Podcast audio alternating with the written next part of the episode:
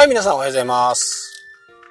えー昨日はね、このデジタルに囲まれた世界はいいよっていう話をしたと思うんですけど、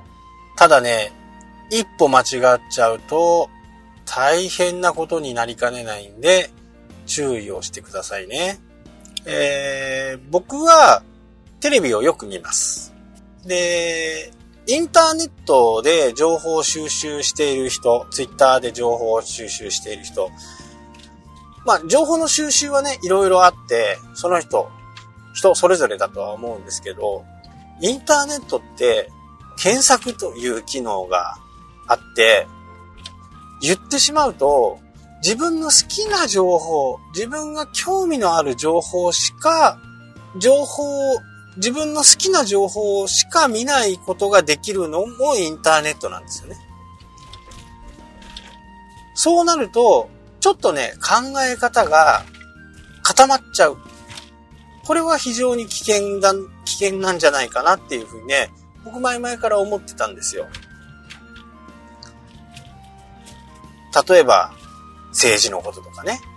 やっぱり自分の好きな人の言ってることを正しいと思いがちですから、ね、リベラル、保守。まあ、どちらがいいとか悪いとかっていう話じゃなくって、日本のね、文化を、まあ、守らなきゃならないっていうとは、やっぱ保守になるとは思うんですけど、そればっかり聞いてるとね、やっぱりこう、保守になっちゃうんですね。なので、時には、リベラルのことを聞いたりね、中立のことを聞いたり、そういうこう、いろんな意見を聞くにはね、まあ、テレビは最適っていうふうに僕は思ってるんですね。なので、ニュース番組、腹立つわーとかって思いながらね、ニュースステーションを見てます。このバカがとかって思いながらもニュースステーション見てます。でも、それを見ることによって、あっちはね、どっちか言うと、まあ、どう、どうなんだろうね。まあ、リベラルのことも言うし、保守的なことも。とにかくね、反対しか言わないんですよ。誰かがやったことについての反対なことしか言わない。まあ、プロパガンダっていうやつですね。恐怖政治みたいな。だから、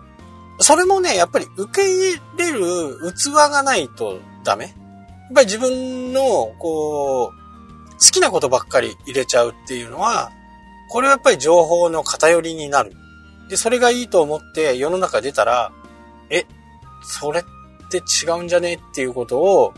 感じることができないんで、突っ走って、えー、みんなからね、な、なんかあの人変だよっていうふうにね、思われかねないですよ。で、僕がやっぱりね、ニュースとか、ドキュメンタリーとか、あの辺はやっぱ大好きなんですね。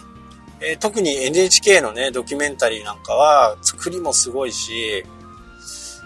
いろいろ言われますけど、やっぱり NHK のその、映像を作る力とか、構成力っていうのは、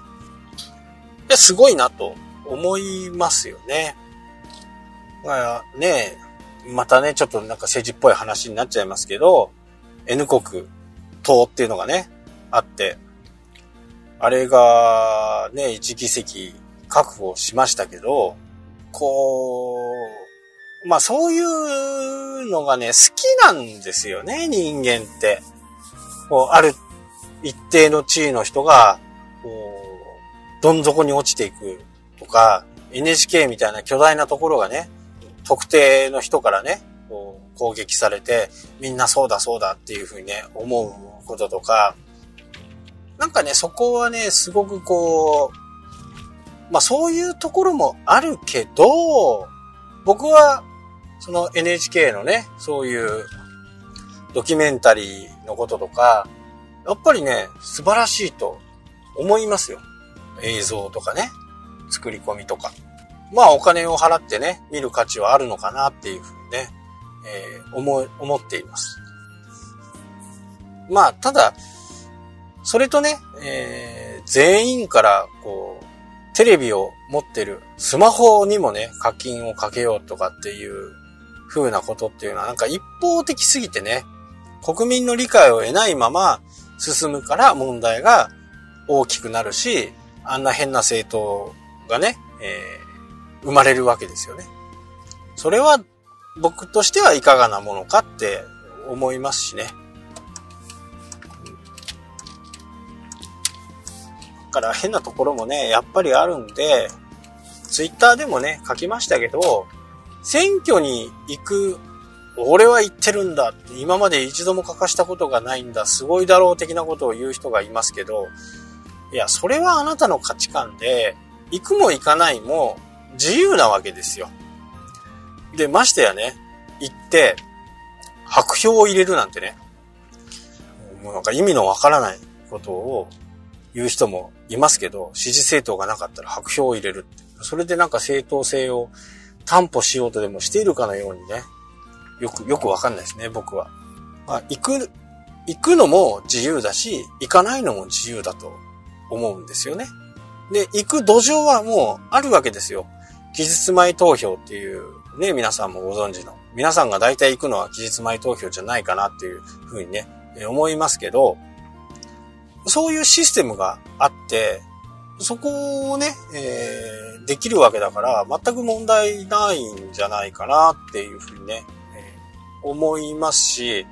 あのー、インターネット投票っていうのはね、僕的には反対なんですね。